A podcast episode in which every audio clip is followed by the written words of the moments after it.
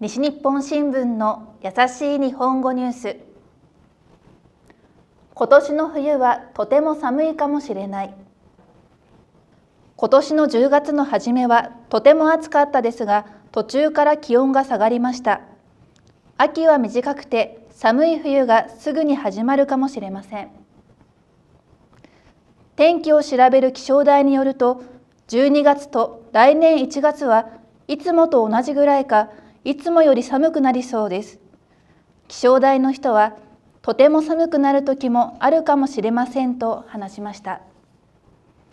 今年の冬は良くないことがもう一つあります。燃料の値段が高くなっています。冬はストーブに使う灯油などが高くなりそうです。電気やガスの会社も12月は料金を高くすると発表しました。以上、西日本新聞の優しい日本語ニュースでした。